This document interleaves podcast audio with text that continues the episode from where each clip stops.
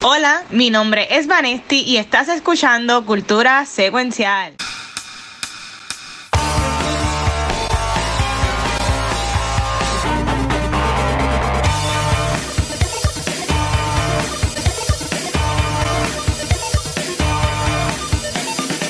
Saludos y bienvenidos al episodio nuevo de Cultura Secuencial.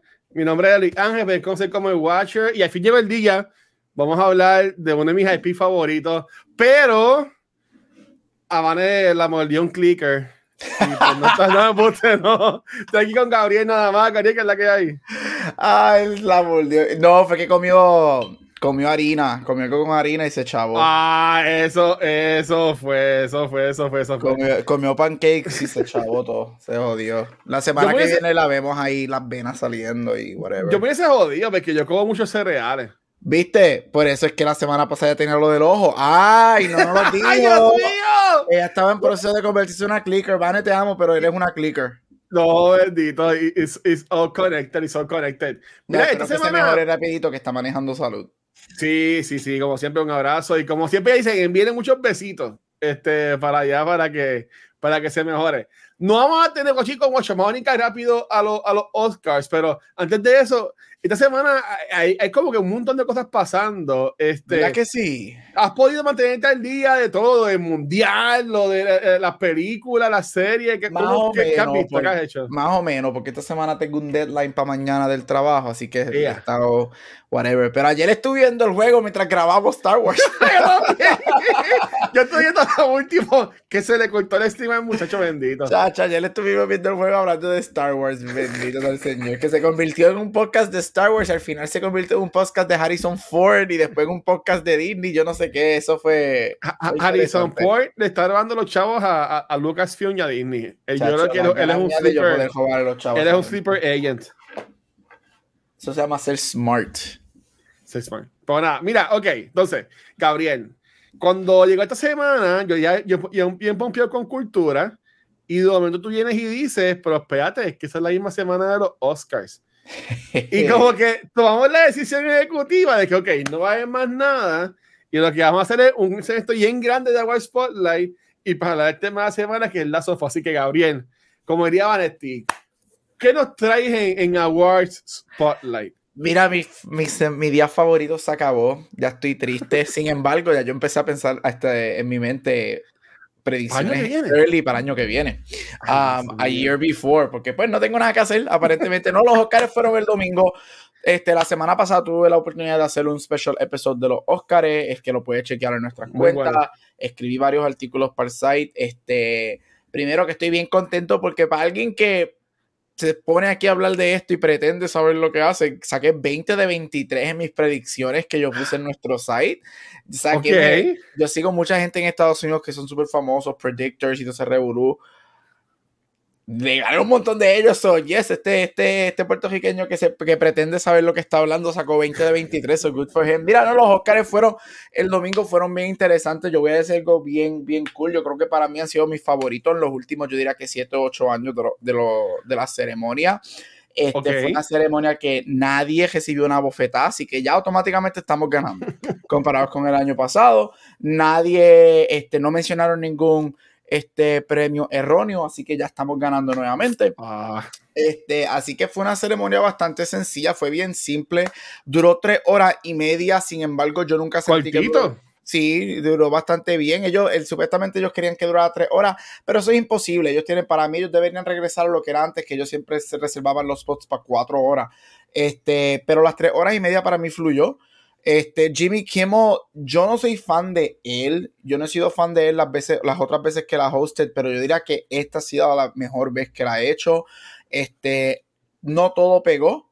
Este, no todos los jokes pegaron, pero ha sido el, el- la, la ceremonia que más ha pegado y que más cosas bregaron. So, yo creo que él hizo muy buen trabajo. Fluyó, hubo cositas que, que no funcionaron, pero it was fine. Así que la ceremonia estuvo interesante, me gustó mucho, pero ahora que vamos a los ganadores. Fue una noche bien excited para mí. Este, Everything, Everywhere, All at Once se convierte en la película que más Oscars ha ganado desde el 2008 cuando Slumdog Millionaire gana.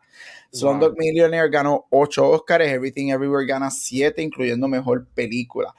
Esta película arrasa con película, director, actriz, actor secundario, actriz secundaria, edición y guion original.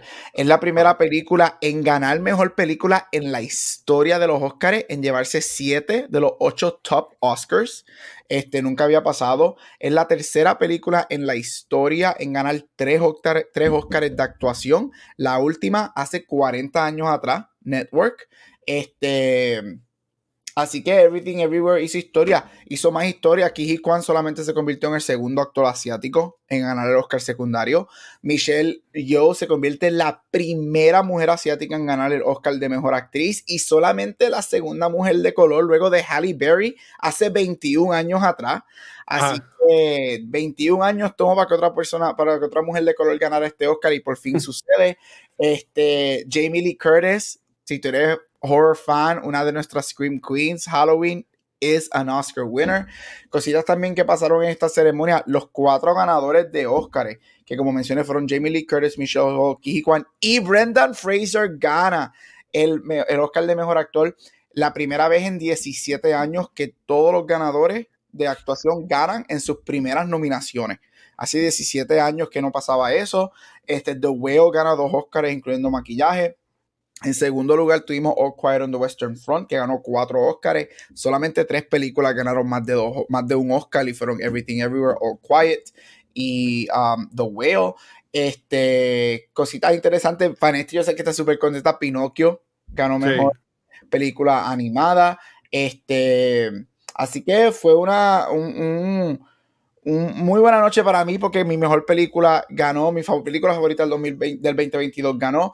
Este, algo antes de abrirlo, si tienes algunas preguntas o, o lo que sí voy a decir es que a mí me sorprendió y de buena manera que, ah, esta es la primera película sci-fi en ganar el Oscar y solamente la tercera película de género en ganar. La primera este fue Silence of the Lambs, que es una película de horror. La segunda es Lord of the Rings, Return of the King, que es fantasía. Y ahora Everything Everywhere, que se es calificada como una película de sci-fi lo que a mí me sorprendió de muy buena manera es que yo llevo en el tren de esta película desde el año pasado que, que yo dije, vamos a verla.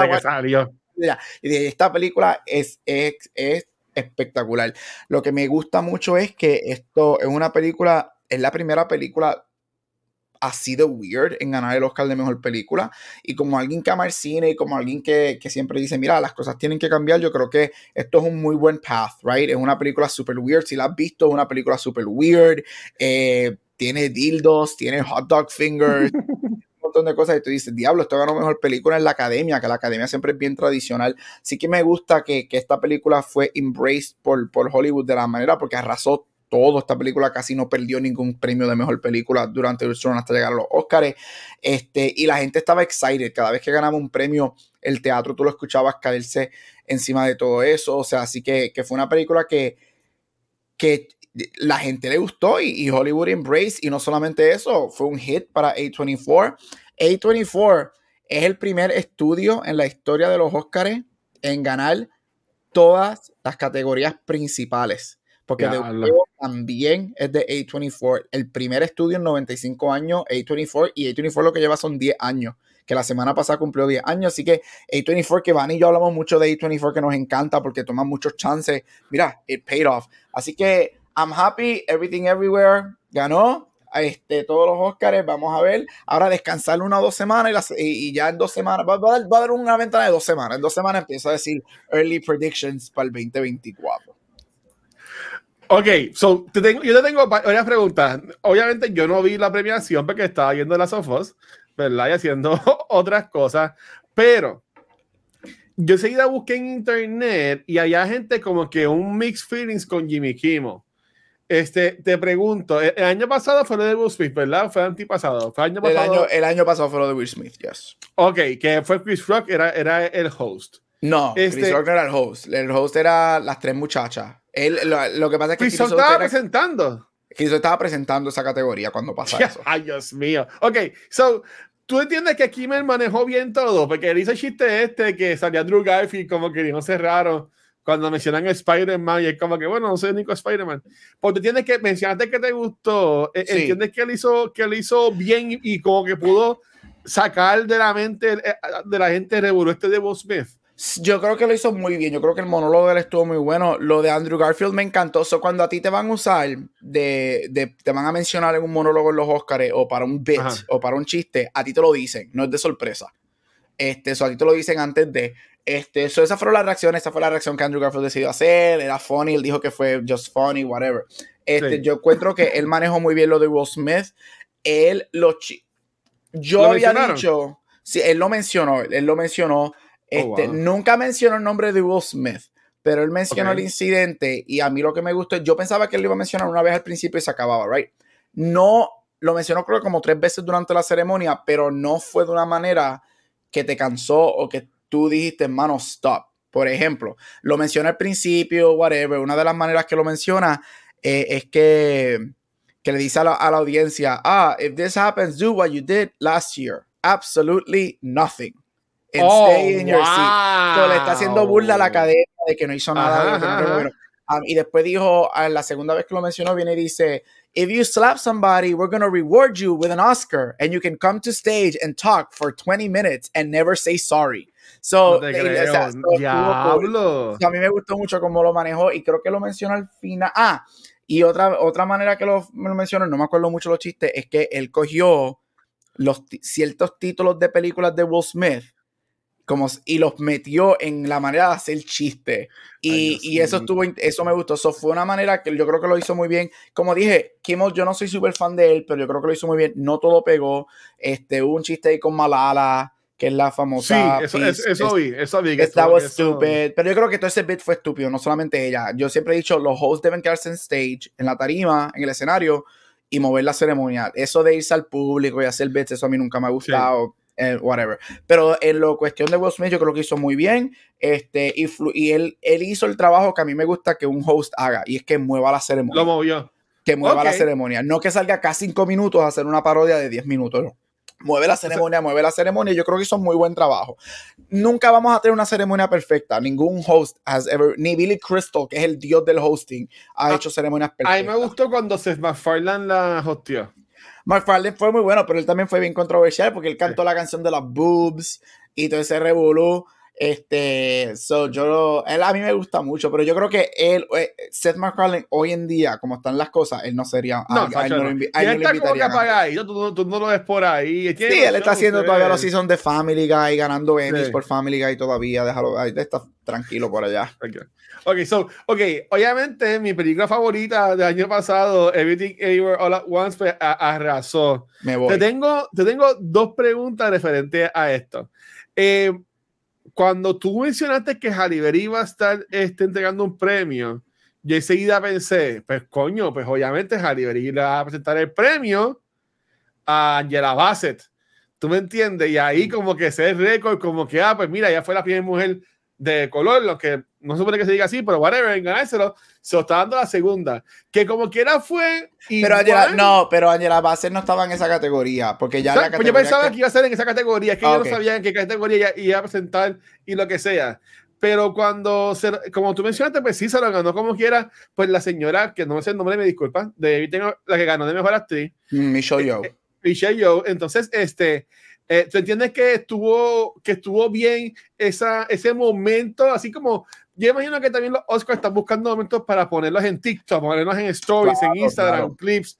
¿Tú entiendes que está en ese momento hubiese quedado mejor que ella les entregado el, les entregado el premio a Angela Bassett? No, no, porque Angela Bassett ni, ni yo, Angela Bassett ni iba a ganar. Yo nunca la predije. Este, y estas son las categorías de soporte. So, la, la, so, de la manera que los Oscars funcionan es ah. que cuando tú ganas actor secundario, tú presentas el año que viene actriz secundaria y viceversa, right? Y si gana, ¿Ah, eh, y si ah, gana um, leading actor, pues presentas leading actress y si ganas leading actress, presentas leading actor. Lo que pasa este año es que Will Smith está banned de la academia por 10 años por lo que hizo, so no había quien iba a presentar lead actress. Lo que hicieron tiempo, este tiempo, año, tiempo. Así que en 10 años Will Smith puede ir a un Oscar. Él tiene un ban por 10 años. En 10 años él puede regresar a, No, cualquier, a cualquier actividad de los Oscars. Yo lo hubiese puesto un ban para siempre, porque en 10 años es como quien va a estar joven, como quien dice. Allá Ah, yo- ellos con Yo, lo hecho- yo también lo hubiese hecho un lifetime ban. Pero anyway, entonces lo Ajá. que hicieron fue muchas categorías que hicieron este año es que dieron las categorías que tienen doble en pairs. Por ejemplo, dieron Florence Pugh y Andrew Garfield salieron y dieron las dos categorías de guion. Dieron primero una, el speech, y se quedaron en tarima, dieron la segunda. Eso fue lo que hicieron para actuación. Oh. So, Ariana DeBose y Troy Kotzer, que ganaron el año pasado por secundario, salieron y dieron actriz secundaria a Jamie Lee Curtis y actor secundario.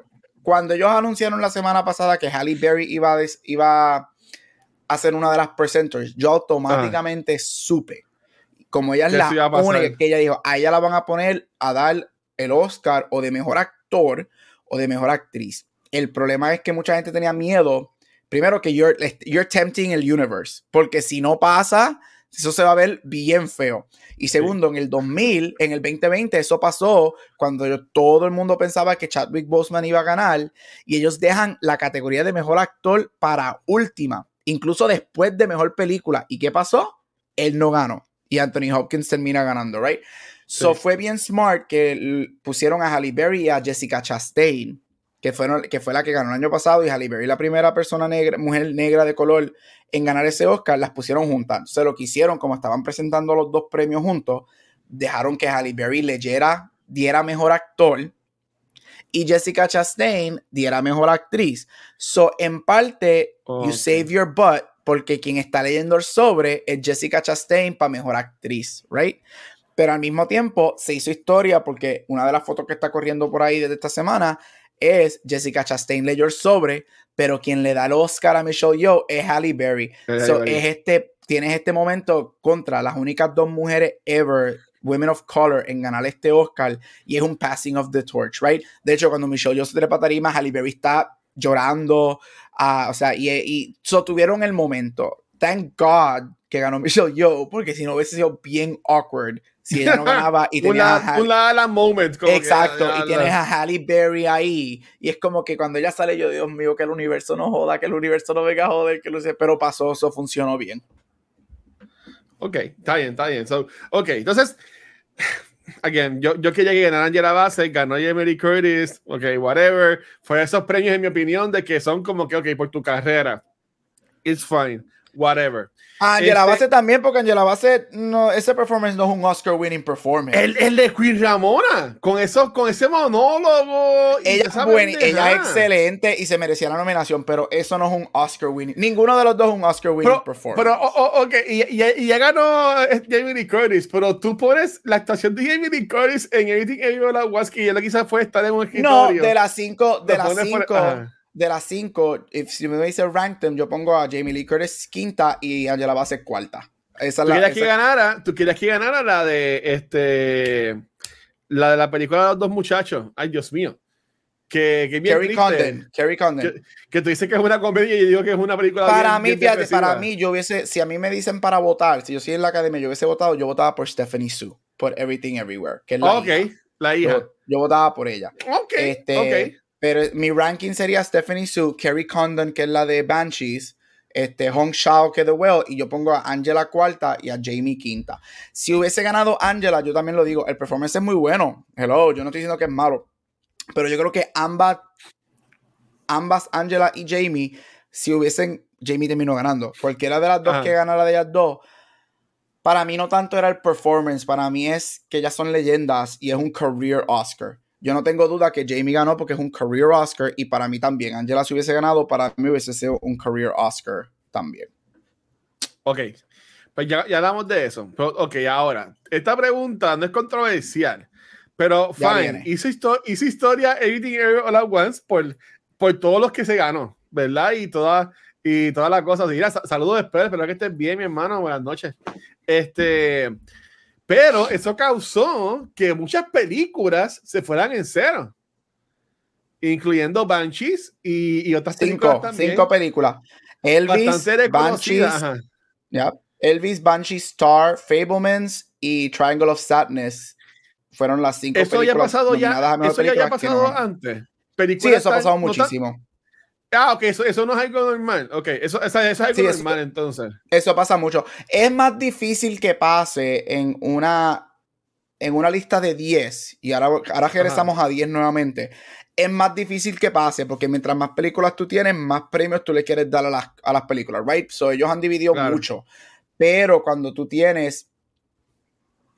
Cuando tú tienes una película que se va en un sweep, que fue lo que hizo Everything Everywhere, vas a tener muchas películas. Lord of the Rings, el año de Lord of the Rings, de las cinco nominadas, solamente ganaron dos películas, Lord of the Rings y otra más, right? Titanic, cuando tú tienes Slumdog Millionaire, este, Gravity, cuando Gravity ganó, aunque no ganó mejor película, Gravity ganó muchos Oscars y solamente dos o tres películas más ganaron. Eso pasa, es bien común que pase cuando hay un sweep, porque no hay por dónde dividir. Y cuando una película acapara a la gente, se va en el sweep y pues se llevó todo.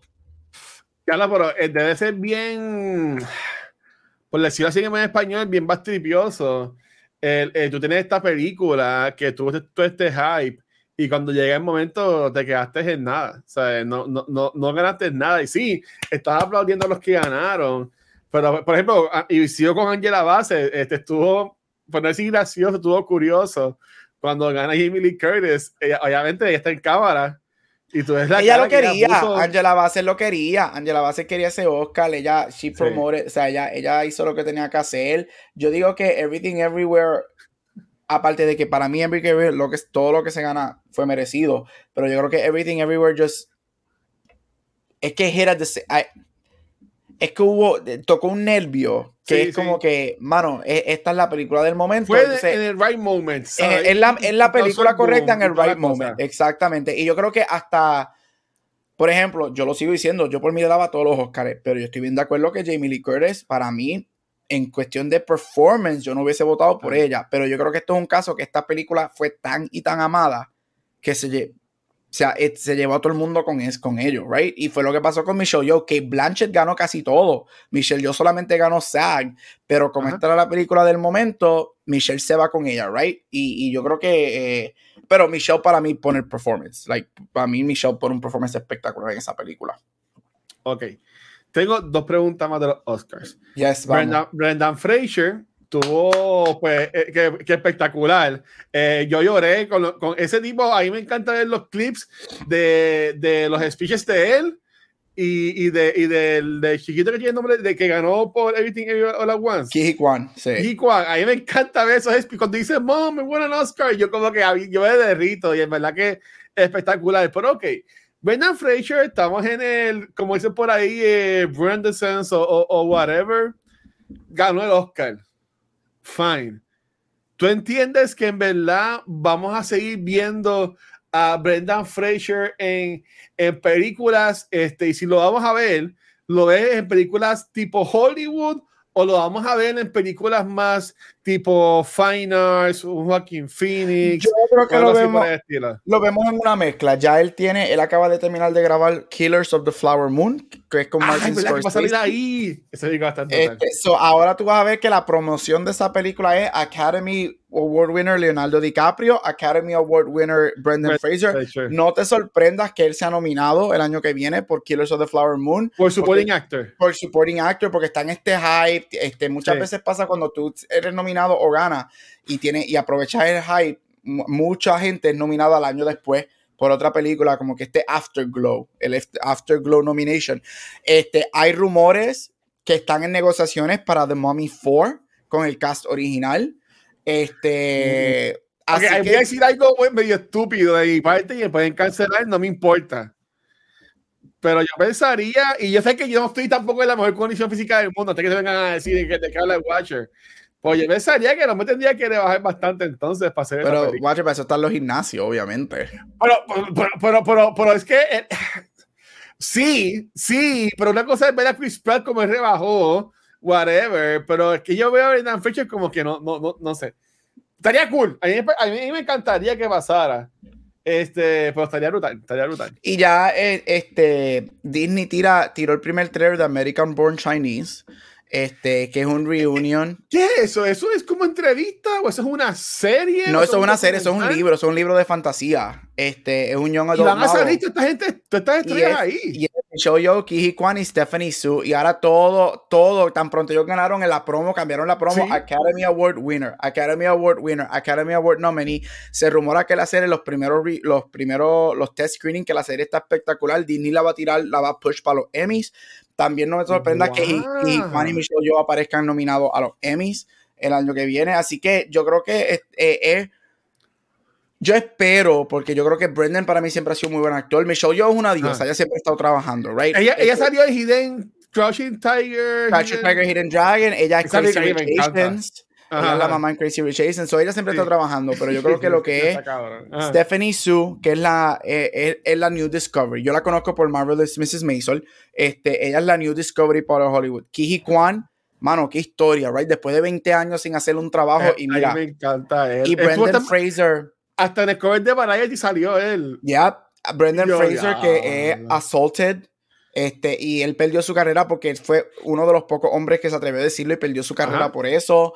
Este, yo espero que ellos sean, eh, ellos tengan lo que se conoce como el Oscar bump, que ganan este Oscar y, y no es que necesariamente estén 24/7 en algo, pero que tengan sus proyectos, right? Kijiko en la entrevista de Variety es que, él- eh, que, que él dice, mi miedo ahora es que esto sea one, one thing, one Dice, moment ajá, y se vuelvan a olvidar de mí, right? Claro. Este, so, pero sabemos que él está en Loki Season 2, él está Sí. en American Born Chinese. So, mi, mi esperanza es que para ellos, para Brendan, para Michelle, para todos ellos, Jamie Lee siempre ha estado trabajando, obviamente. Ella siempre, ella va a estar fine. Pero que tengan este Oscar bump, porque ellos demostraron que se lo merecen. Si vieron The Well y Everything Everywhere.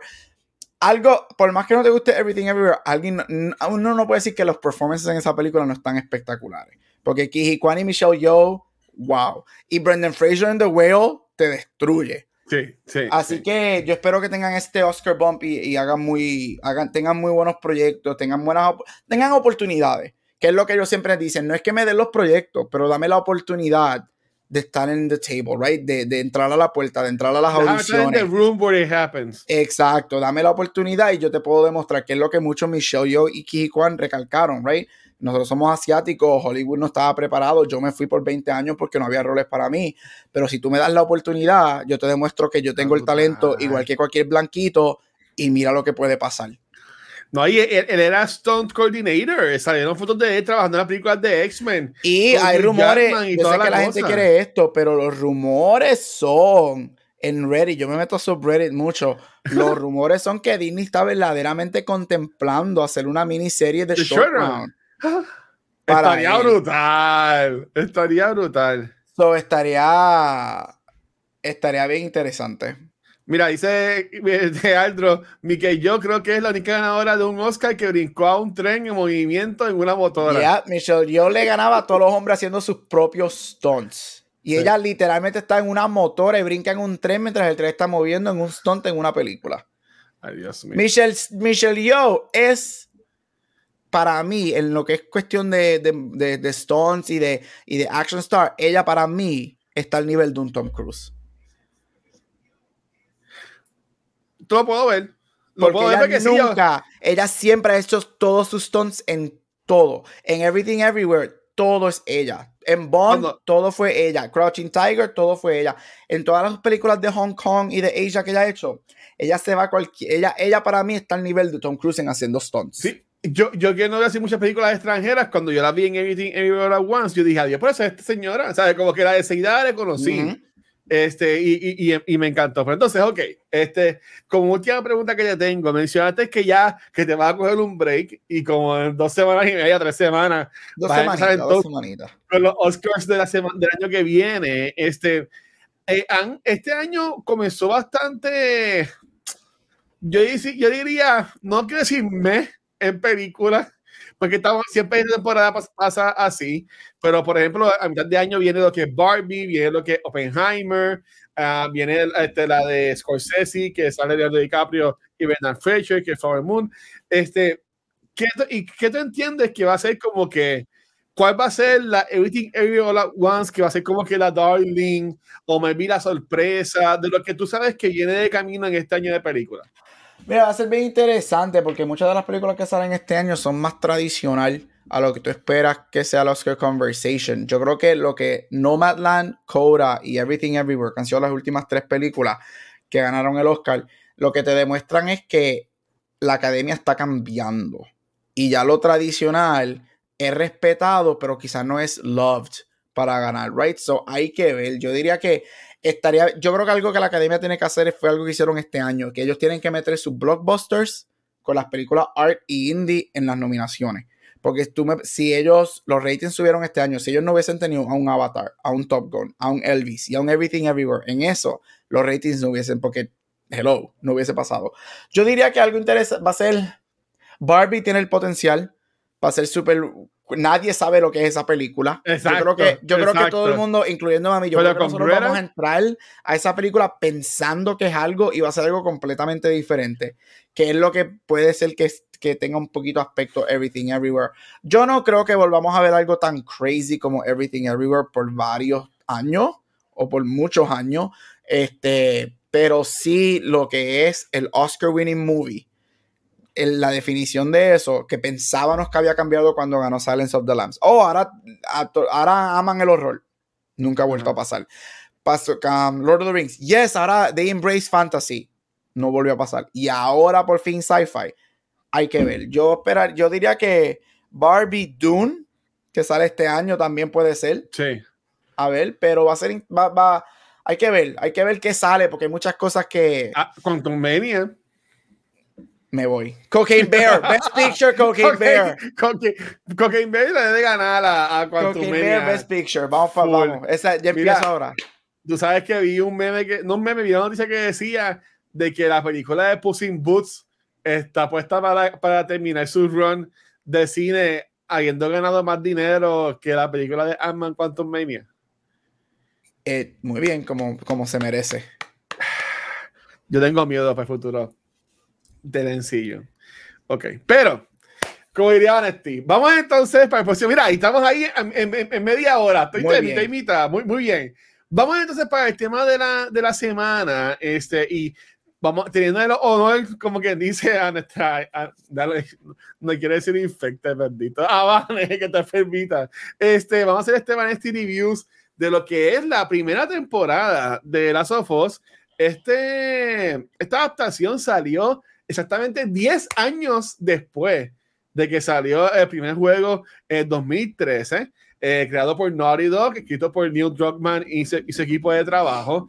Este un juego que ganó un montón de premios, bien polémico eh, por muchas cosas que pasaron en, el- juego, incluyendo el final, que vamos a hablar ya mismo. Entonces, eh, 10 años después, esta, esta serie con su primera temporada, Bella Ramsey, Pedro Pascal, nueve episodios que yo entiendo no fue lo mejor que hemos visto en televisión, pero para mi entender brindó una muy buena experiencia en lo que fueron estas pasadas nueve semanas. Este domingo este último episodio de, de Last of Us duró solamente 45 minutos, bastante cortito comparado con los demás que hemos visto, llamado Look for the Light. Este, a mí me gustó mucho. Eh, es bien curioso porque Gabriel y yo tuvimos una conversación después de grabar ayer este video de Force que duró como media hora, que casi que vamos a repetirla. Que ahora. teníamos que grabar para ponerla hoy. Pero, exacto, como que, mira, y aquí le dejamos la conversación, pum. Pero a mí, me, a mí me gustó mucho. Si yo fuera a darle un número en general a la temporada, yo le daría, por decirlo así, honestamente, yo le daría un 9 de 10. Lo que fue el season. Para mí no fue perfecto, no fue malísima, pero estuvo muy buena en cuestión de, de calidad, eh, la música, las actuaciones espectaculares. Los supporting characters, la mayoría de ellos eh, encajaron muy bien con la historia. Este, desafortunadamente, en mi opinión, no todos, este, que a Flynn estuvo interesante, pero maybe fue una tremenda, una tremenda, un tremendo spotlight para que la próxima temporada no tienen por qué inventarse personajes nuevos con todos los personajes que ya tiene el juego. Pues, o sea, a mí me encantó la serie. Ya se anunció de que va a estrenar lo que es el segundo season, que está en desarrollo, eh, maybe en un par de años, porque se grabar supuestamente ahora en lo que es fall de 2023. Así que maybe en dos años veremos otra vez de las of Us. Entonces, Gabriel, cuéntanos, ¿qué, ¿qué te pareció esta temporada, por decirlo así, en general? ¿O quieres primero hablar del episodio de la semana que viene? ¿Cómo lo quieres manejar? El episodio de la semana que viene. De la, de la- de la- semana. Yo, ojalá. Espérate, hay otro Ojalá. episodio. Ojalá, quieres hablar de este, de este episodio. Siempre que nosotros llevamos ocho semanas cubriendo básicamente, este, han habido mini No, déjame, episodios. yo digo un poquito de podemos entrar en el episodio ya mismo. Mira, si Ajá. voy con lo que dijiste de números, yo le daría un 8 de 10 a la serie. Este, Ok.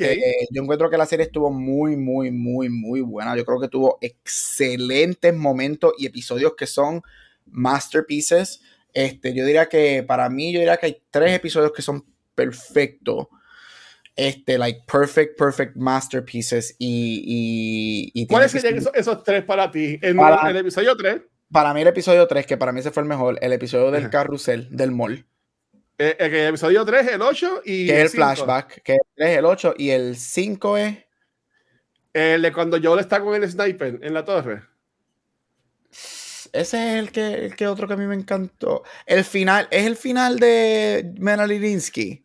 Sí. Porque el 3, 4, el 5, so, yo creo que es el 5. Para mí esos tres, sí, yo creo que ese es el final de ellos. Esos para mí tres episodios, para mí son masterpieces. Entre, eh, dos de ellos son bien parecidos, right? Dos de ellos son character development que para mí nadie Sí. se esperaba que esos episodios hicieran lo que hicieran.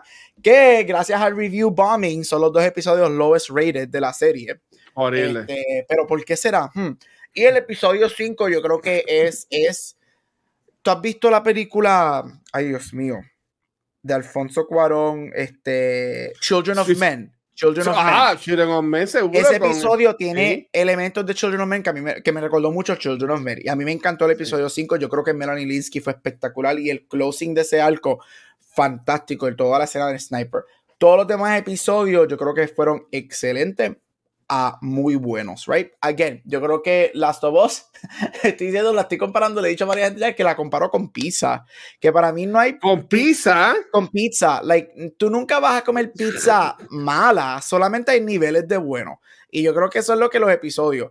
Yo sí pienso que al final la serie felt un poquito rushed. Este, a mí me hubiese gustado que específicamente los últimos dos episodios fueran más largos.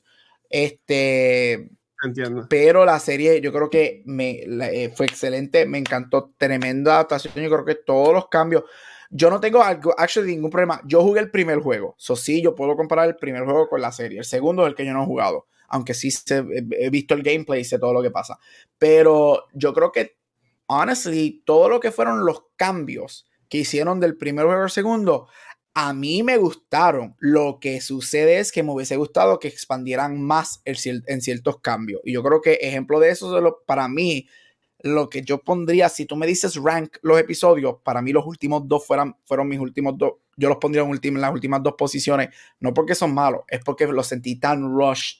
Este, pero yo creo que la serie es excelente. Pedro Pascal, o sea, no hay nada más que decir. Bella Ramsey le demostró a todos los haters, she is Ellie. Este. Yo sé que vamos a hablar un poquito ya mismito de lo que el de lo que pasa, o sea, de lo que esperamos Sí, sí. down years down the road. Este, si lo miro de esa manera, hay ciertas cosas que me hubiesen gustado que cambiaran, pero nada. Entonces, este, ya, so, en general, eso fue lo que pensé la serie. La, la serie es excelente, me encantó. Este, la volveré a ver durante el año, probably, porque tiene muchas cositas que quiero volver a revisitar. Este, so, ya, un para mí fue, yo le doy un 8, no es porque es mala, solamente por los últimos dos episodios que me hubiese gustado un poquito de idea, pero es great series y estoy excited y tengo miedo de lo que viene. y hablamos de eso anoche, Ya, sé que lo vamos a mencionar hoy, Sí. pero ya. Mira, eh, este Spa- eh, Sparrow Botánico Escondido, yo entiendo que da en el clavo diciendo la estación de episodios en lugar de haber encendido a Kansas. Y a- ayer lo hablamos cuando tuvimos el, el after show que no grabamos, Ujú. que hemos grabado cuando estábamos con Rafa hablando de, Lo de perder a este. de Force. Este, pero yo, yo, yo, lo, yo lo mencioné eso mismo, este, eh, Guillo Sparrow, que eh, ese episodio que es 4 y el 5, eh, yo entiendo que pudo haber sido un perfecto episodio de una hora y 20 minutos, como fue el primer Ya. episodio, que ellos juntaron los primeros dos episodios, porque originalmente, y esto lo, lo hablamos aquí, el primer episodio terminaba con, con, con Joe tirando al nene en el fuego. Sí. Este, pero ellos lo juntaron, que a mí no me encantó eso de cuarto y el quinto. Estoy bien de acuerdo contigo con lo que mencionaste, Gabriel, de lo que es el episodio 8 y noveno. Lo que yo, este, yo aquí ya he mencionado muchas veces mi queja con el episodio 8. Este, eh, ahí me encantó el episodio, el octavo episodio, pero me bajó el moco el que, el que saliera del de, restaurante o de whatever que ese lugar y, y, y, no había nadie corriendo cuando ese edificio estaba prendido en fuego y cuando ahí vivían niños, madres, personas adultas que ven algo prendido en fuego van a correr para allá. Pero como que, y yo llego y la abraza y ellos se van cayendo chilling y, y, y no se ve a nadie. O sea, no es, que, no es que los atacaran, pero que por lo menos siguiera alguien como que diciendo, ay, se prendió en fuego la cosa. Pero eso a mí me bajó el moco de octavo episodio. Este, pues entonces, de este noveno episodio que estrenó el, el, el, domingo, este, lo que a mí no me encantó es que fue muy cortito. Demasiado, demasiado. Fue, fue, fue muy corto y aunque sí en el juego es bastante fast paced esa parte después que de, después de que te coge Fedra, eso, ese último segmento es a las millas. Si lo juegas bien, si mueres 20 mil veces, pues vas a estar cinco días jugando esa parte. Pero yo morí pero, como tres, yo morí, me acuerdo que yo morí como tres antes de pasarlo. Pero, pero yo digo que este estuvo, ahí me hubiese querido ver por lo menos unos 5 o 10 minutos más para ver más esa relación de, de, de Pedro Pascal con Pedro Pascal, de Joel con, con Ellie, ¿sabes? Cuando él mira a Ellie y él le dice como que, mira, este, I was the, the guy that missed, fui yo mismo que intenté suicidarme, este, y cuando él le dice como que, ah, ya sé que estás diciendo esto, y él, bueno, eh, eh, básicamente él diciéndole él, a ella que la amaba, básicamente diciéndole eso ahí, este, y como ya lo maneja, como que pues, qué bueno que pues no pudiste matarte, ¿sabes? Como que I love you too. Yo quisiera ver más de eso, pero sí me gustó de que ya veíamos a Fedra atrás de ellos. No, a Fedra no, a los Fireflies. Ah, los fire, Fireflies. Atrás de ellos, este, y se veían corriendo así, como que, y, y, y hasta que los cogen al, al final. Pues, este, entrando entonces a lo que es este noveno episodio, este, Gabriel, eh, yo entiendo que tú estás un poquito más abajo que yo en cuanto si te gustó o no. Eh, ¿Qué te pareció este episodio?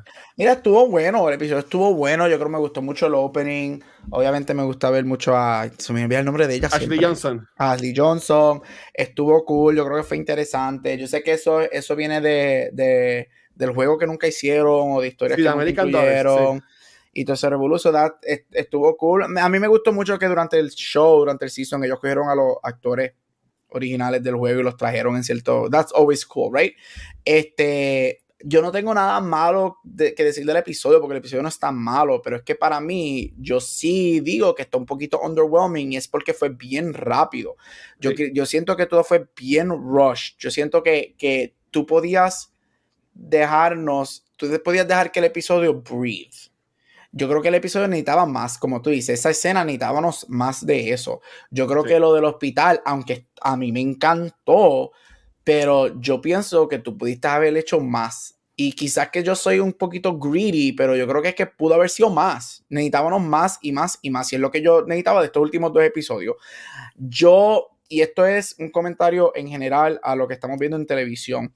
Yo no entiendo la inconsistencia que hay en los programas de televisión referente a la, al length de los episodios de los seasons. Pasó en Last of Us, está pasando en Mandalorian, que acabamos de momento tener este tercer episodio que dura una hora, el episodio de la semana que viene dura 30 minutos. O sea, yo no Sí. entiendo la, la inconsistencia que está pasando. Pasa en otros muchos shows, right? Pasa mucho en Handmaid's Tale, que yo soy fanático, Mrs. Maisel. No entiendo esa inconsistencia. Yo entiendo que antes era todo en, en cable, right? So era una hora y tú Eso te iba a so, en preguntar, 45 ajá. minutos de episodio y 15 minutos de commercials.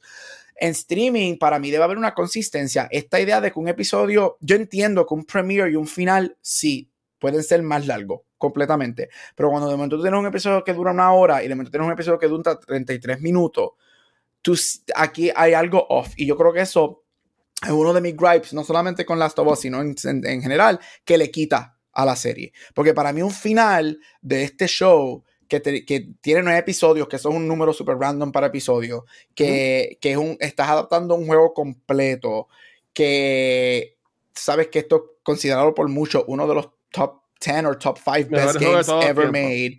Yo, a mí me sorprendió mucho que el final del show no me acuerdo ahora mismo si es el episodio más corto, pero es uno de los episodios, es el más corto. Y para mí eso, especialmente cuando tú sabes que el final del juego viene en este final del episodio, que es una de las escenas más famosas en video games. Right? Y, y, y, me sorprendió mucho. en el episodio me gustó. Yo creo que la escena del hospital llenó mis expectativas. No la sobrepasó, pero llenó mis expectativas. Ok, vamos, vamos, a, vamos a brincar a, a, esa parte. Quiero ver otras escenas, pero ya que mencionaron lo del hospital, este, en, en Noob Talks estuvimos hablando de esto y mencionaron de que a ellos no les gustó la escena de, del hospital. Obviamente en el juego es, es, mucho más intensa, ¿verdad? Si lo fuéramos a, a decir así, pero... Y hay, hay un montón de malos y toda la cosa. Por ahí me encantó cómo lo Hollywoodificaron ¿sabe? Le ponen la música que es el team de cuando está cargando la ella al final del juego. Este, ahí me encantó cómo hacen muffle el sound de las pistolas, porque estamos escuchándolo del punto de audición de, de, Joe, que él está, sufre de, de, de, soledad por un, por un oído. So, que eso a mí me encantó. Yo siento que eh, él no fue como que un John Wick y mató a todo el mundo. Para mí no, para mí no se le hizo fácil porque tú ves cómo él cambió, tuvo que cambiarle pistola, tuvo que disparar o meterle puño a la gente. So que ahí me gustó la transición y hacerlo como que tipo montage. Yo le encontré que lo manejaron este, muy bien. A mí me gustó mucho esa secuencia, ahí me encantó mucho. Ahí me hubiese encantado en el mundo perfecto de Ángel que fuera algo tipo one shot, como la escena del pasillo de Daredevil en Netflix. Y ya lo se hacen eso que ya cabrón. Obviamente, como lo manejaron, estuvo muy bien. Este, ¿Piensas que te, te, gustó entonces o piensas que A mí me gustó y yo creo que aquí la diferencia es esto y, y, tú y yo lo hemos hablado, hemos hablado de esto y tú lo has mencionado en los episodios. Que la diferencia viene cuando tú me tienes a mí que jugué el juego y yo encuentro que el juego es fantástico y lo jugué. I played it once. Mientras tú tienes al Watcher que es un fanático del juego, right? Y creo que mucho, mucho de, mucho de, de del feeling con el, con el season y con el episodio y hablando de esta parte específica es eso, right? Yo creo que hay, hay una diferencia en gente que no ha jugado el juego y ve el show. Hay una diferencia en mí que jugué el juego y me gusta el juego y me acuerdo del juego y veo el show. Y hay una diferencia de los hardcore gamers que ven la serie, right? Yo creo que son tres niveles. A mí me gustó yo encuentro que es un, un, vivo ejemplo, como tú lo dices, de que dijiste Hollywood Fight, right? Es un vivo ejemplo de cómo ellos te ponen algo en, en, en uso la palabra cine, obviamente es televisión, pero right, there, te están cinemizing something. Este, yo creo que funcionó muy bien. Este, yo creo que se siente, yo creo que la diferencia, hay que recordar que esto es un videojuego. La misma manera que tú ves, que es lo mismo que pasa cuando haces adaptaciones de libros y whatever. Lo que pasa esta historia, esto es, una historia que se creó para un videojuego. Las cosas que pasan en un libro, las cosas que pasan en un videojuego, no se pueden transferir al 100% porque no va a funcionar. Las cosas que tú puedes hacer en un videojuego, como brincar una caja en un jump y whatever, no es lo mismo que tú puedes hacer cuando lo estás haciendo live action, right? Y eso, y yo entiendo que es difícil process that, right? Porque tenemos esta imagen, pero yo creo que lo hicieron muy bien. Yo lo, mi problema y no es que es malo, es que yo creo que yo creo que pudieron haberlo hecho más, más grande. Yo creo que pudo haber sido more. Yo creo que pudo haber sido un poquitito más challenging. Llegó el momento que él está matando one by one by one. Yo creo que tú podías meter a one by two by one, right? Y granadas o algo así por el e, Exacto, yo creo que tú lo pudiste haber hecho más porque en el juego llega el momento que, por lo que me acuerdo, yo no juego el juego hace 10 años, pero llega el momento que no es one by one by one. Llega el momento que tú estás peleando con un bonche de ellos y whatever. So yo creo que se pudo. I just wanted more. I just wanted more. Pero para hacer eso, el episodio tiene que ser más largo. Si tú tienes un episodio tan corto, tú no puedes hacer eso. Y yo sentí que fue rushed. Es, la, y no es que lo que nos dieron está bueno, pero es que fue, fue rushed. Sí. y te entiendo 100%. Y mucha gente criticó como que mencioné, ah, pues es que ya no nos jodimos ahora con John Wick. No, no lo mataron, pero este, como mencionó Sparrow en el chat, he snapped y si tú prestas atención a lo que es la serie, estoy hablando del juego, en la serie, siempre que alguien habla de Joel, le dicen como que no, porque Joel hizo esto, Joel hizo lo otro, este, el hermano se alejó de él por eso mismo, por la violencia y toda la cosa, o sea, y es como dice Sparrow, o sea, he snap, ¿tú me entiendes? Y se convirtió en ese, por decirlo así, en ese cabrón que se llevó a, a, a todo el mundo enredado Este, y y ahí me encantó, siguiendo, siguiendo esa, esa secuencia, cuando yo estaba viendo, yo, tengo un chat con los muchachos que jugamos Destiny, mm. y en, esta escena, que cuando mata al doctor, que, spoiler, es el papá de Abby, el segundo juego, eh, una de las enfermeras es es a este Laura Bailey, quien hace de Abby en el segundo juego pero en el primer juego ella hizo voice acting y, y, y, e hizo, ¿verdad? De muchos personajes en este juego, incluyendo una de las enfermeras. O sea, que fue como que un notch. Fue un notch bastante bueno, como que va a ponerla ahí y ella siguieron una, ni más una foto de ella como que posando encima de en eso la serie en eso la serie excelled en traerte los, los, actores en traerte mucho easter porque la serie tiene muchos easter eggs super cool este en eso la serie 10 de 10 for sure. Sí, a, a, mí me, a mí me encantó. antes, antes de irnos, porque sé que queremos hablar de lo que esperábamos para el segundo season y toda la cosa, pero yo quiero resaltar, como Gray mencionó, lo que, es, lo que fue el color de la, de, la, de este episodio. Vimos a Ashley Johnson, quien hace de Ellie en los juegos, siendo de Anna nada más de Ellie. A mí me encantó ver que cuando estaba corriendo o grunting, era escuchar a Ellie en el juego. Y a mí me encantó eso. Sí, estaba, estuvo basado en lo que fue American Daughters, que iba a ser un juego que no. Él en el podcast de Kind of Funny, que hicieron un spoiler cast, Neil Druckmann dijo que es una compañía de juegos que Greg Miller le haya presentado a Neil Druckmann. Mucha gente está diciendo que pudo haber sido Telltale Games, pero que es un juego que mm. nunca se hizo. Este, si he sido eso, yo me hubiese muerto, porque Telltale Games más Last of Us, que yo amo los dos, sería para mí algo espectacular. Este, pero ahí me gustó. Este, obviamente, eh, cuando empezamos con Ellie y Joel, ella está ya en Narnia. Obviamente, acaba de pasar por el revolú de David. Ella está eh, con, con, con, esa crisis, esa tensión todavía, todo lo que acaba de vivir. Y tienes a uno, los papeles están reversed. Ahora tienes a Joel buscándole la vuelta, hablándole un montón.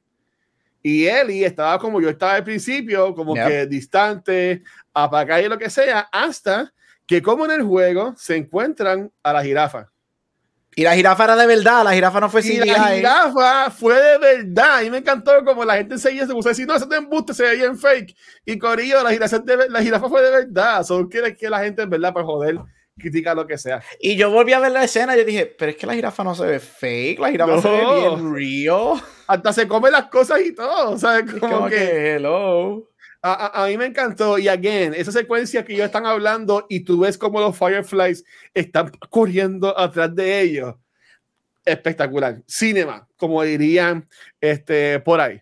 Pero entonces, ya hace por semanas atrás, este, confirmaron de que va a ser una segunda temporada de, de Last of Us. Obviamente, esta, estos juegos salió Last of Us, este, que ahora se llama Last of Us Part 1, ¿verdad? Lo que es el remake que está disponible para PlayStation 5, que estaba muy, muy bueno, yo lo jugué, este, se ve muy bien el juego.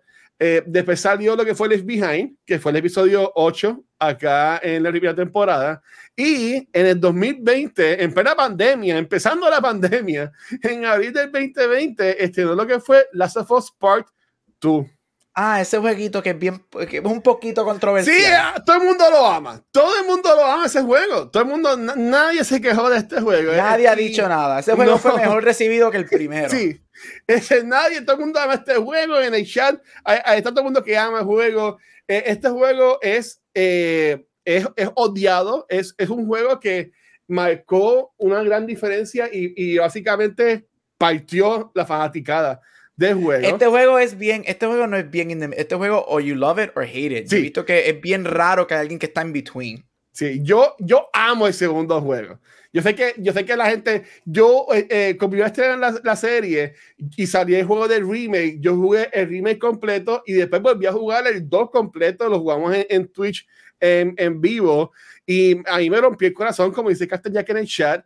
Es un juego bien fuerte. Si lo comparas con lo que es el primer juego, que más como que esa esperanza, eh, ver ese journey de Ellie, obviamente pasaba de trajín, pero es más como que un, un vibe bonito, ¿verdad? Como quien dice, se podría llevar así. El, pues el, juego, el, primer juego te deja con, con, una posible, un light at the end of the tunnel. Hay posibilidad de vivir happy dentro de este mundo. Pero, pues no, el segundo juego es darkness, my old friend. o sea, el, oh, segundo, el segundo juego es horrible. Este, uh, introducen a Abby, que es un personaje que mucha gente odia. Yo la amo. Y yo siempre digo que si tú vas a hablar de, los, de, la, de, la, de la IP completo, de lo que es la Sofos, tú tienes que poner a Abby en la misma oración que Joel y Ellie.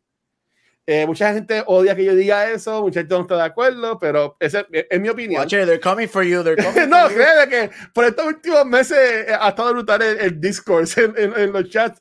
Este, pues entonces entra esto a lo que era segunda temporada. Y nosotros hemos hablado aquí, Gabriel, el, el efecto Walking Dead, que sabíamos que venía Negan, sabíamos lo que pasaba en el cómic, que moría Glenn, pero cuando eso pasa, entiendo que en el sexto o séptimo. En el principio, temporada, en, el, en el premiere del séptimo, del séptimo season. Eh, eh, este, la gente se fue.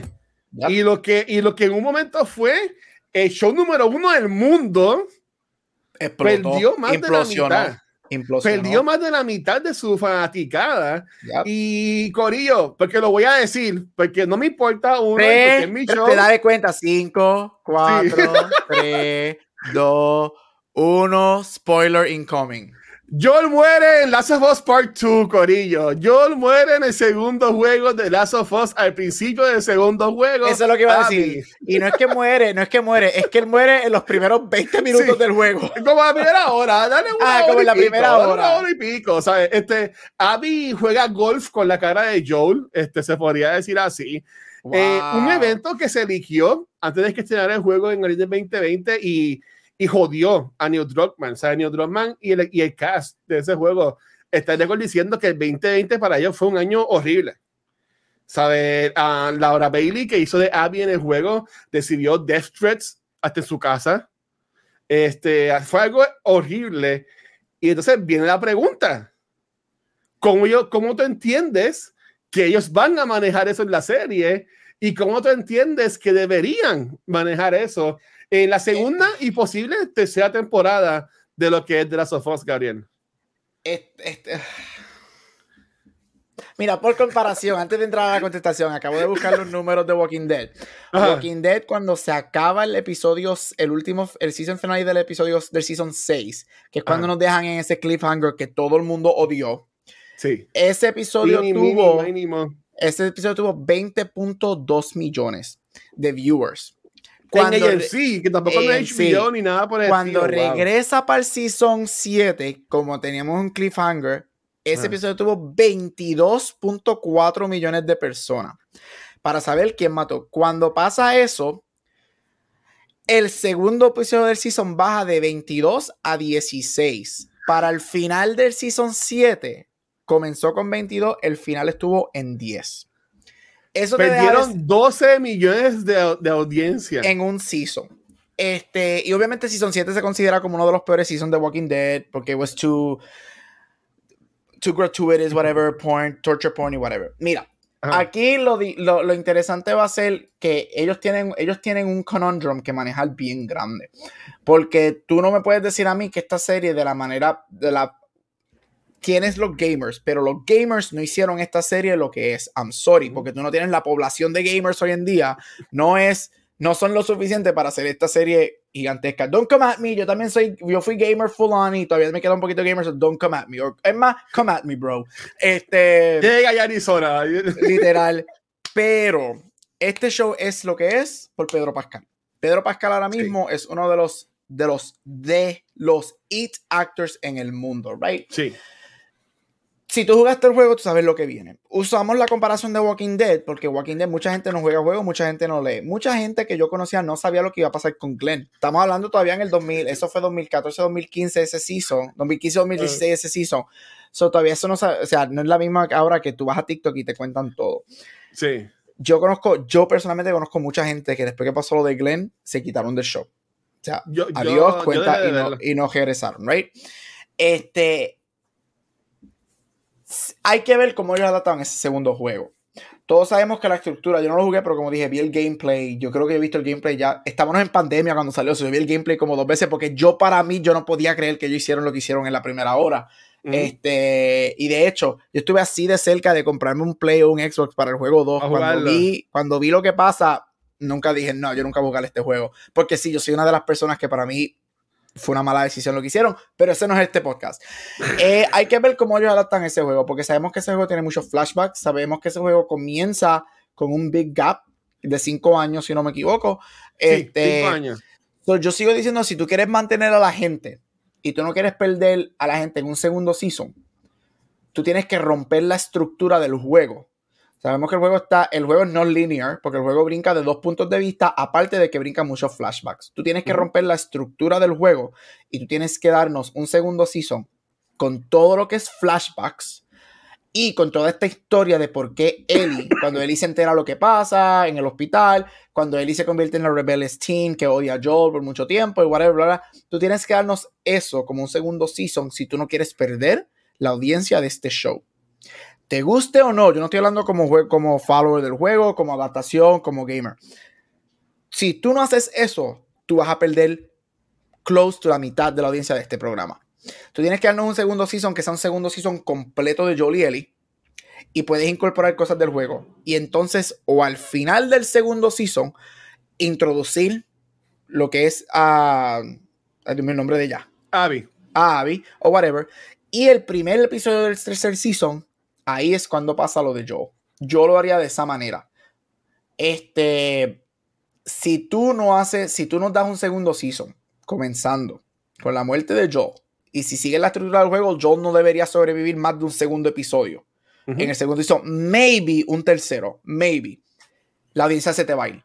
La audiencia se te va a ir porque la gente ve, está viendo, mucha de la gente que no ve, que no juega los juegos, que no le importa el video game, están viendo un show super cool, un drama, zombies, whatever, y lo están viendo por Pedro Pascal. Y esto es lo que ellos están manejando. Ellos lo saben. Ellos lo saben porque pasó con Walking Dead, pasa, pasó con un montón de cosas en, en Game of Thrones también. Este, so, ellos, HBO sabe que esto es lo que está pasando. Y ahora la, la- la- la pregunta es cómo ellos los van a manejar. Y, y guacho, yo creo que lo hablamos ayer. Por más Sí. que tengas el segundo juego, tú sabes que esto es una preocupación real. Sí, porque no, no. tú no mantienes este show vivo con los fans del juego. You Sí. don't. So, hay que ver cómo ellos manejan el Pedro Pascal quedándose en el show por más tiempo de lo que verdaderamente tú piensas que debe estar.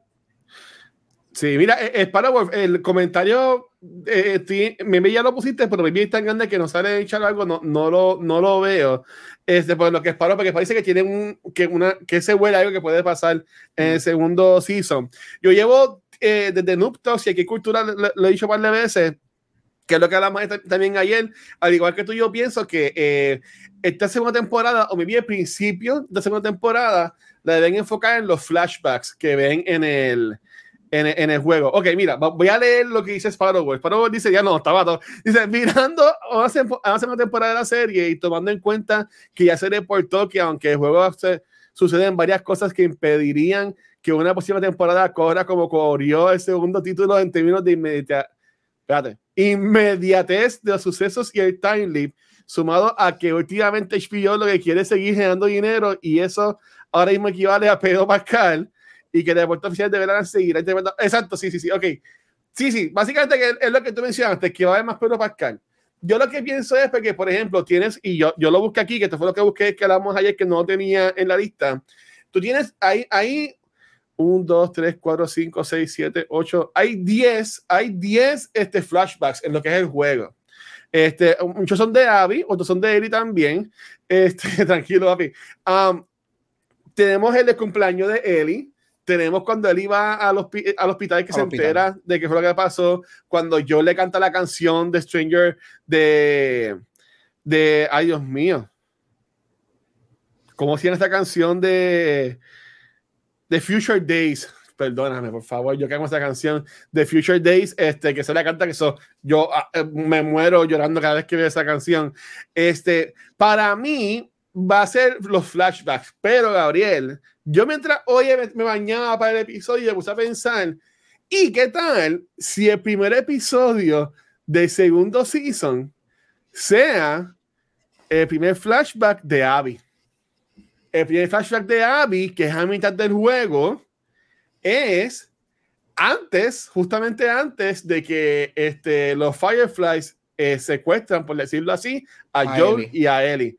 Y es, y es Abby buscando al papá, porque está buscando al doctor, porque encontraron a la nena. So, que a mí me gustaría eso porque, de, porque tú puedes ver, o sea, tienes este personaje que tú no sabes quién es y de momento te enteras que es la hija del doctor que mató Joel, que mató a este Joel. Y maybe también tenemos a Marlene otra vez.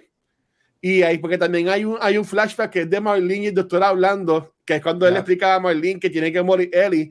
So, a mí no me sorprendería que el primer episodio de esta temporada sea eso y me termine con él y, Joel y toda la cosa. Pero a mí, no, a mí no me sorprendería que fuera eso y que, y que sí tenga los flashbacks, pero que también nos esté alimentando el punto de vista de Abby. Eso sería bien interesante porque la gente no sabe quién es ella. Aunque tú sabes spoilear, ¿tú me entiendes? Pero vas a tener este personaje que maybe puedes empezar a quererlo y te vas a enterar como yo lo vería al final de la segunda temporada, te enteras de que ese personaje que termina matando a, a, Joe. Y ahí puedes crear este discourse de que, ah, pues baby Abby tenía razón de querer matar a Joe porque mató a su papá y toda la cosa y whatever. Yo entiendo que ahí quedaría este, bien, pero eh, para mí que el grosor, el revolú de Ellie matando a todos los, los Wolf y a Abby buscando a Ellie, todo ese revolú con Lev y los y lo, este, y los Seraphites. Para mí que eso más sería para el tercer season. Me vivimos, me teasers en el segundo season de lo que son los Seraphites y ese Revolu. Pero yo pondría eso más en el tercer season, dándole maybe unos cuatro años a, a Bella Ramsey, que aunque ya es una manganzona, tiene casi 19, 20 años, ella no va a crecer más nada, pero dándole por lo menos más años para Baby se escucha feo lo que voy a decir, pero whatever, cancelenme. Baby se ve más grande. ¿Tú me entiendes? De aquí a, de aquí allá, a cuando tengan que grabar eso. Este, yo, yo lo vería, yo lo vería así. Este, ¿Te gustaría eso que viéramos un poquito de Abby en lo que corre la temporada? Claro, estaría súper cool. Yo creo que es buena manera. Yo creo que ellos hicieron muy buen trabajo con los cold openings de este season. Eso puede ser algo así. Puede ser un episodio dedicado completamente a ella al principio. Este, alguien, yo creo que, como dije, eso va con todo lo que de, romper la estructura del juego. Es que no hay manera. El, primer juego tú lo pudiste hacer. Ellos hicieron, o sea, más lineal, right? Cambiaron cosas y whatever, pero el, primer, el primer season de este show es bastante lineal, right? Es, very, es bastante lineal, que es lo que sigue el juego, whatever. Pero es que el segundo es imposible hacerlo de esa manera y, y es y, como dije, la imposibilidad de hacerlo, aparte de que el juego está estructurado de esa manera, es el factor Pedro Pascal. Y aquí el problema es que, y podemos especular por los próximos años, pero no es hasta que él muera que vamos a saber el efecto que eso va a tener en el show referente a fans. Yo este, pienso que no va a causar el revolú porque HBO, este, ahí hay que estar acostumbrada a ver Game of Thrones, que mueren actores y personajes que la gente quiere todas las semanas. Pero la diferencia de Game of Thrones es que nunca de los, los principales nunca murieron hasta el final. Hasta el episodio final de ese último season. Mm, ok. Y, yo diría que también una diferencia de Game of Thrones es que Game of Thrones tenía más gente para tú apelar. O sea, tenía. Eran muchos personajes que tú amabas. Aquí tú amas a dos personajes.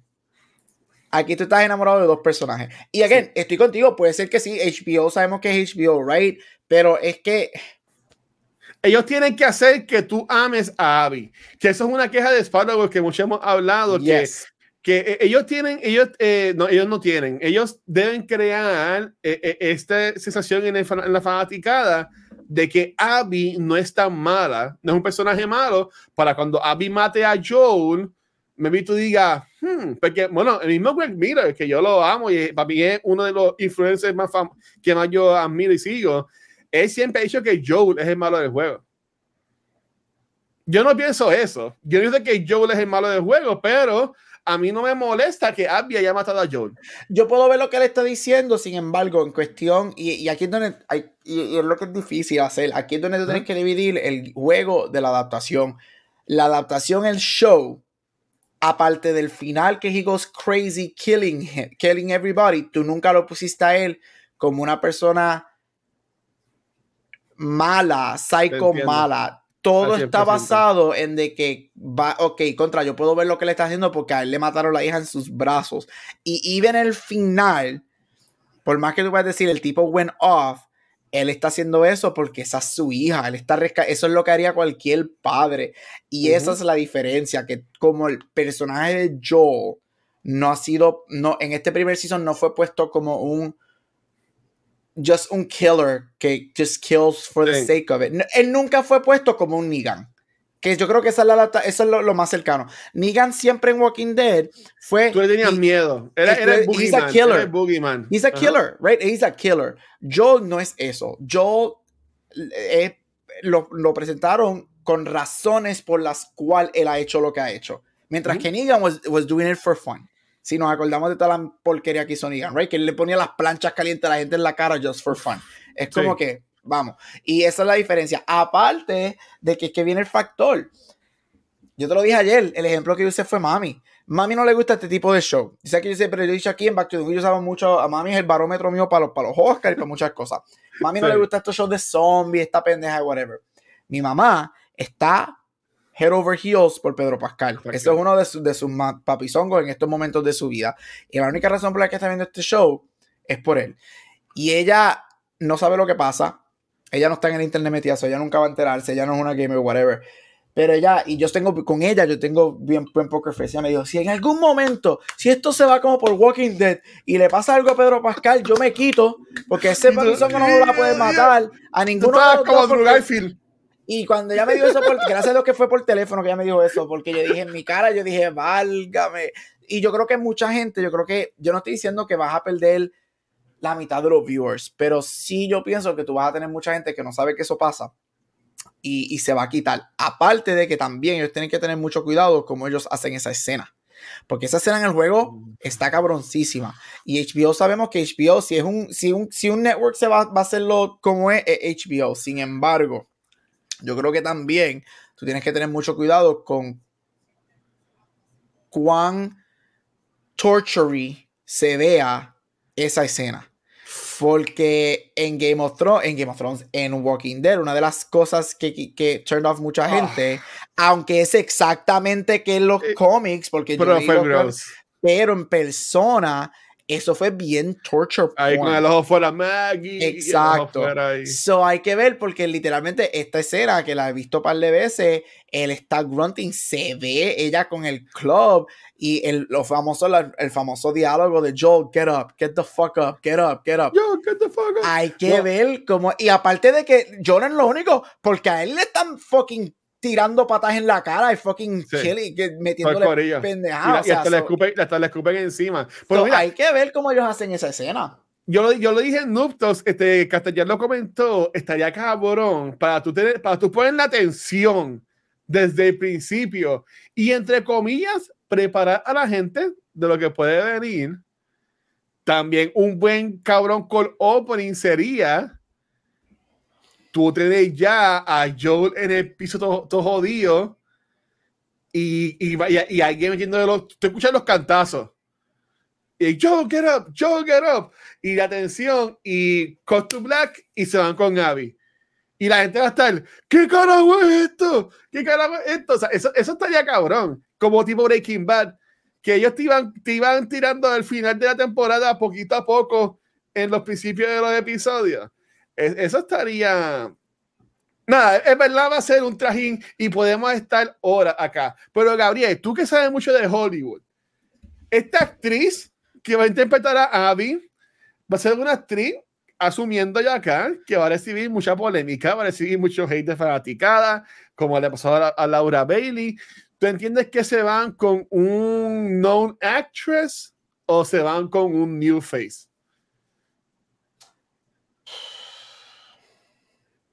Yo me iría por un newer face. No necesariamente que alguien que sea completamente nuevo, pero que alguien que sea como una vela, que no tenga. Porque Vela pues, la conocíamos por Game of Thrones, ¿right? Porque ella salió chiquitita y se jobó los últimos dos seasons de Game of Thrones, pero ella no era un no name. ¿Qué crees que por la serie? Exacto, yo me iría por alguien así. Yo creo que el, el, name actor ya tú lo tienes, que Pedro Pascal, tú necesitas otro name actor para un main role. Este, yo creo que tú tienes que también crear el, el, persona de Abby, debe ser con alguien que no, nosotros como viewers no, no tenemos, no traemos baggage o, o, imagen de esa persona en otros roles, right? Ah, que una de las cosas que ayudó mucho a Bella, mucha gente, pero esta nenita, muy buena en Game of Thrones, se jobó los speeches y whatever, pero no tenemos este baggage de ella será capaz, eso nos sorprende. yo por eso mi, mi, mi, mi, mi gut feeling es que a mí me gustaría ver a alguien newer-ish. Eso sí, ellos, Neo es eh, experto en esto, porque él lo pasó en el 2020 cuando se le vio, cuando el juego. Mucha gente... Él dice que no le importa. Este, ellos tienen que preparar a esta muchacha por lo que posiblemente le va a pasar a ella cuando salga esa escena. Esa muchacha, esa actriz va a recibir mucho hate Ah, porque desafortunadamente nosotros no vemos, estamos atados a la, a, la gente, right? No, no, no, estamos atados a Pedro Pascal. O sea, yo voy a hacer uno que yo sé lo que viene y yo voy a estar en ese episodio, yo maldita sea. yo, yo, me voy a morir. En y va a llegar el momento que yo, obviamente lo voy a ver, pero va a llegar el momento que después del episodio voy a decir, ay, yo no quiero ni volver a ver, ya, yo, ya me quité. Que fue lo que pasó con el juego. En el juego yo lo hice, ¿sabes? Que yo no voy a comprar el Play o un Xbox otra vez, no voy a jugar el juego, que yo veo el gameplay porque me encojoné yo voy a ver el show, pero va a llegar el momento como por cinco minutos y decir, ay, sabes que ya estoy harto, no quiero verlo, de verdad. Y, y so, hay, hay, hay que ver, pero a tu pregunta, yo miré por alguien newer-ish. No debe ser alguien conocido, no debe ser alguien que traiga baggage, este, debe ser alguien que esté al mismo nivel de vela en lo que es newer-ish y whatever. Este, ya, no traigas a alguien que tenga experiencia o que sea bien, bien conocido. Tú mencionas eso, este, hay una actriz que desde que empezó la temporada, este, muchas fanáticas, incluyendo a mí, se dieron cuenta de que hay una actriz que de casualidad en las redes sociales, de la Ramsey, Pedro Pascal, Neil Druckmann, Craig Mason, siguen. Y mucha gente, y mucha gente piensa que esa es una posible señal de que esta actriz sea este Abby, y es la actriz Shannon Berry. Es ah, una actriz que es bastante para mí nueva, porque yo no he visto The Wows, pero mucha gente este, dice que es buena. Eh, vemos que nada más ha salido en tres cosas. O sea, bueno, nada más ha salido en más cosas, pero así famosas como, como, como tres. Este, esta actriz eh, en las redes sociales es eh, em, ni, ni Neil Drummond la sigue, igual que Bella Ramsey, y ella también lo sigue a, a ellos. Y déjame decirte, mano, eh, Yo, yo veo a esta actriz y sería una Abby espectacular. Nada más viéndole el físico, viéndole la cara, yo entiendo que ya sería una tremenda Abby. Alguien así, alguien así tiene que ser, alguien que, que, ha hecho sus cositas, pero no es un household name. Yo me acuerdo de ella porque yo vi Offspring. Este, a mí me gustó Offspring. Y, es, una, es una buena actriz. A mí ella me gustó. yo solamente la he visto en Offspring. A ella me gustó. Ella, yo creo que ella era Brody, si no me equivoco, en Offsprings. Este, ah. es buena, pero again, eh, eh, lo que me gusta que sea nueva es que no sabemos lo que ella puede hacer con el rol, right? Y si la castean es porque, porque con Bella un montón de gente, tú lo sabes, que cuando la castearon hace año y medio, whatever, ay, que está whatever. Y mira ella le ha callado la boca a todo. Bueno, hermano, yo espero que por lo menos la nominen a ella para los para los Emmys, en verdad. So, yo creo que el casting es, es, que es HBO, HBO los castings casi siempre son 9 de 10, right? Es bien raro que they miss a casting. Lo que sí yo quiero ver, que eh, te has dicho mucho aquí y yo te lo digo siempre generando, ella no va a crecer más nada, ¿verdad? Ella tiene 20 años, ella no va a crecer más nada. lo que sí yo quiero ver, que va a ser bien interesante, y es la manera que yo quiero que ellos lo pongan en el, en el, en el show, específicamente jugando eso, como Vela siempre va a tener una cara baby face, right? Ella es bien bajita, Vela lo que mide es como 5'3, 5'4, ella es súper chiquita, una baby face. Yo sí quiero ver ese dichotomy entre Abby y ella. Yo quiero ver a Abby, porque Abby como tal es obviamente fuerte, gigantesca, una, una mujer grande y fuerte, alta, o sea, ella, ella, es músculo puro, Abby es músculo puro, con esta nena chamaquita, más, y, y yo creo que eso haría en cuestión de storytelling y aquí es donde los, los, fans del juego se tienen que sacar que esto es un juego, ay, que esto no es así. Esto es una adaptación y, y esto tiene que work en live action. Y ese dichotomy como storytelling también te incorporaría cosas bien interesantes, right? Esa de, porque tú, esa batalla final del segundo juego estaría bien interesante ver esta mujer más gigantesca con esta nenita. O sea, tú dices como que, why, what's going on? Porque yo creo que entonces tienes a la, tienes a, tú puedes hacer un character development que tienes the muscle, que es Abby, y tienes a Abby, a Ellie que sabe que no va a poder nunca el muscle y tiene que ser the brain. ¿Cómo yo puedo pelear con este con esta beast? pero siendo más brain que mozo. Y yo creo que eso, eso, eso haría una dinámica bien interesante para el, para el juego. So, por eso es que yo siempre he dicho, Vela me encanta como el ideal. no va a crecer, is fine, búscate a Abby y crea eso como character development super cool. Ya yo veo el póster de The Season y van a ser ellas dos mirándose. Algo así, bien, bien, bien Harry Potter, que la, el último de la película de Eddie Hallows era Harry Potter y Voldemort mirándose. It all ends. It all ends, exacto, sí. It all ends. Boom. Una brutal. Alguien que sí va a tener una actuación bien importante en lo que es la segunda temporada y tercera temporada de Last of Us es eh, Gabriel Luna, invitado especial de Petido Comic Con de este año 2023, ya en par de semanas, de 7 al 9 de abril. Este, él va a tener su QA el sábado o el domingo. Este, no quiero decir que yo voy a estar en ese QA, pero sí, voy a estar en ese QA por ahora, ¿verdad? ¿Verdad que cambié algo? Este, voy a estar lejos en ese QA, así que voy a poder compartir con él ahí. Estoy ya pompeadísimo para eso y con las preguntas que le voy a hacer, obviamente, hablando de Terminator, hablando mm. de Ghost Rider en Ace of Shield, uh, ahora en Last of Us. Este, él, él, también es músico. O sea, en verdad que ahí estoy bien pompeado con eso. Pues nada, mira, ok, ya llevamos por hora y media y nada más estamos Gabriel y yo. Y supone que estoy haciendo un, un episodio cortito, pero pues es lo que. Mira, mira, nada. Vámonos para el carajo, Corillo. La semana que viene vamos a hablar de Shazam. Este, sure, why not? Vamos a verla. Exacto, de Sure, the movie, que para qué deben hacerla. Este, necesito comprar los boletos el lunes. Mira, sí, comprar los boletos y también los photo ops. Eh, eh, yo compré el combo de Gabriel Luna, que te incluye photo ops y autógrafo. Este, que en verdad aprovecha. Y Cultura Secuencial va a estar celebrando su quinto aniversario allá en el Comic Con, lo esperamos allá. Así que, por nada, Gabriel, para irnos, ¿dónde te pueden conseguir, mi hermano? Mira, me puedes conseguir en todos los social media como Gabucho Graham. Ahí está. Corilla, me pueden conseguir como el Watcher en cualquier red social y en Cultura Secuencial nos puedes conseguir en cualquier proveedor de podcast como Spotify for Podcasters, que nuevamente gracias a Spotify for Podcasters por auspiciar este y todos nuestros podcasts. También nos puedes escuchar, también puedes buscar en cualquier social media como Facebook, Instagram y Twitter. Venos en YouTube, pero donde único nos pueden ver en vivo es acá en Twitch donde esta semana ya grabamos Duptos en martes, ayer grabamos Beyond the Force que estuvo súper bueno y hoy pues estamos acá hablando sobre los Oscars y Last of Us. Recuerden que para este mes de marzo ya tenemos lo que es el concurso de subscribers de Twitch y, Patreon, que vamos a estar regalando dos copias, una para Twitch y una para Patreon de lo que es American Dreams, lo que es la precuela de la precuela de Last of Us, lo que viene antes de Left Behind. Este, yo compré, compré uno para mí y dije, ya lo, esto vamos a tener que, lo quiero regalar, pues fui y pedí dos más en Amazon y me llegaron súper rápido. Así que en abril vamos a anunciar los ganadores. Para participar tienes que haber este, sido suscriptor de Twitch o Patreon por este mes de marzo. Así que nada, Corillo, gracias por todo el apoyo. De más semana aquí viene con Shazam. Chequeamos, por fin de semana. Hablamos.